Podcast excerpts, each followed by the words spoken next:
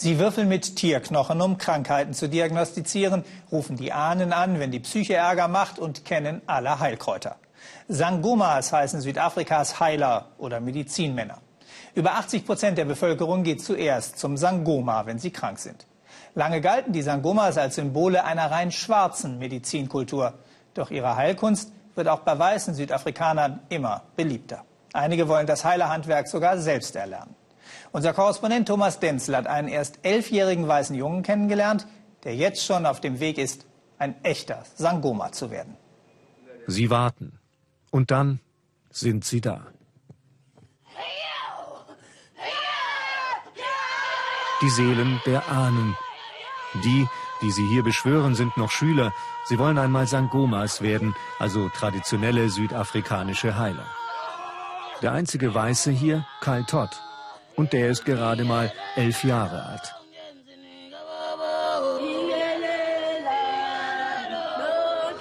Seine Ferien verbringt der Junge in der Sangoma Akademie in einem Township bei Pretoria. Er sei einer der begabtesten Schüler, heißt es. Selbst bei den Nachbarn hat sich das schon herumgesprochen. Samkelo Medleleni will sich die Zukunft vorhersagen lassen. Kyle wird sie aus den Knochen lesen.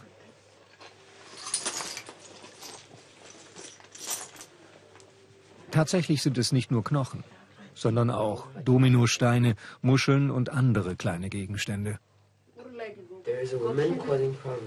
Da gibt es eine Frau, die dir Probleme macht, sieht Kyle. Was er hier tut, ist eher Lebensberatung als bloße Wahrsagerei. Es gibt viele Probleme in seiner Familie und in dem Haus, in dem er lebt, sagt Kyle. Also muss er jetzt eine Ziege und eine Kuh schlachten. Und er muss an den Fluss gehen und mit seinen Vorfahren sprechen, um so alles in Ordnung zu bringen. Afrikanische Tradition geht in die nächste Generation. Und die ist elf Jahre alt und weiß.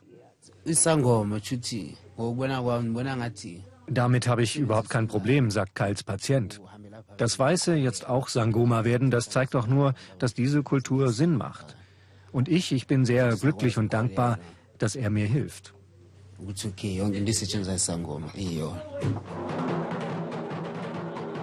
Kyle Todd ist nicht der einzige weiße Sangoma in Südafrika. Aber dass er erst elf ist und Erwachsene berät, das ist schon außergewöhnlich. Viele Dinge aus der Erwachsenenwelt erlebe ich natürlich nur in Gedanken. Aber das ist so, als wenn sie mir wirklich passieren. Autofahren zum Beispiel würde ich auch mal gerne. Aber das darf er in seinem Alter natürlich noch nicht. Seine Freizeit verbringt er mit seinen Geschwistern. So sieht Kyles Leben aus. Das eines ganz normalen weißen südafrikanischen Jungen. Sein Vater arbeitet als Techniker im Bergbau. Die ganze Familie gläubige Christen. Amen. Christentum und afrikanischer Heilglaube, für die Tots kein Widerspruch. Sie unterstützen Kyles Wunsch, ein traditioneller Heiler zu werden. Er hat mir schon als kleiner Junge immer wieder Dinge prophezeit, sagt Kyles Mutter. Deshalb wussten wir, dass die Sangoma-Schule das Richtige für ihn ist. Zum Beispiel hat er mir gesagt, dass ich noch ein Kind zur Welt bringen werde. Dabei wollte ich gar keins mehr. Aber dann stellte sich heraus, dass ich tatsächlich mit seiner Schwester schwanger war. Kals Urgroßvater spielte eine große Rolle bei seiner Entscheidung, Sangoma werden zu wollen. Denn zum Heiler muss man durch seine Vorfahren berufen werden. Auch bei Kyle war das so. Sein Urgroßvater erschien ihm im Traum. Ich ging durch einen Gang in diesem Traum, erklärt Kyle. Und dann war da zuerst der Teufel. Ich versuchte wegzurennen oder ihn zu bekämpfen, aber er lachte nur.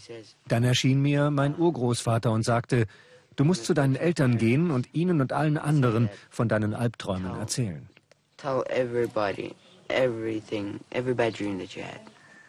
Dann war es Kyles Vater, der die Familie schließlich mit der schwarzafrikanischen Kultur in Verbindung brachte.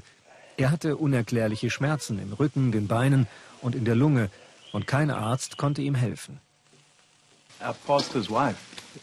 Die Frau unseres Pastors brachte meine Frau Chantal und mich schließlich zu einem traditionellen Heiler namens Baba Soli, sagt Kals Vater.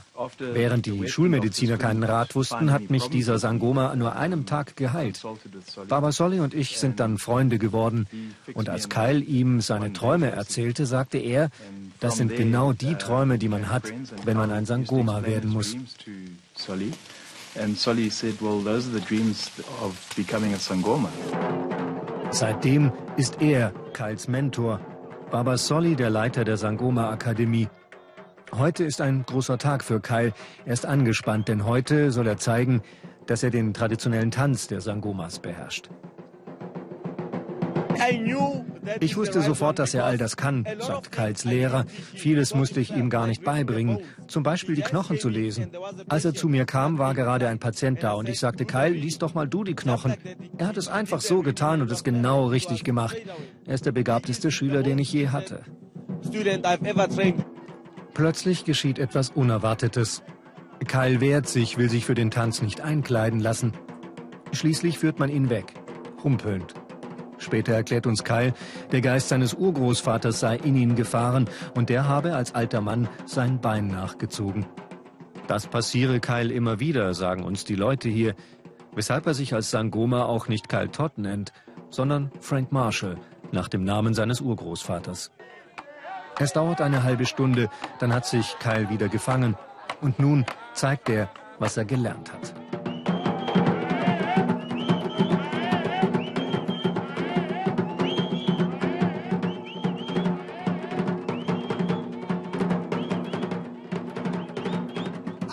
Ich kann nicht viel sagen, meint sie, aber eines steht fest, seine Vorfahren lieben ihn und ich ihn auch. Kyles Sangoma-Karriere scheint vorgezeichnet. Doch ob er hauptberuflich Heiler werden möchte, da ist sich Kyle nicht sicher. Autohändler sei auch nicht schlecht, sagt er, und bringe vielleicht mehr Geld ein.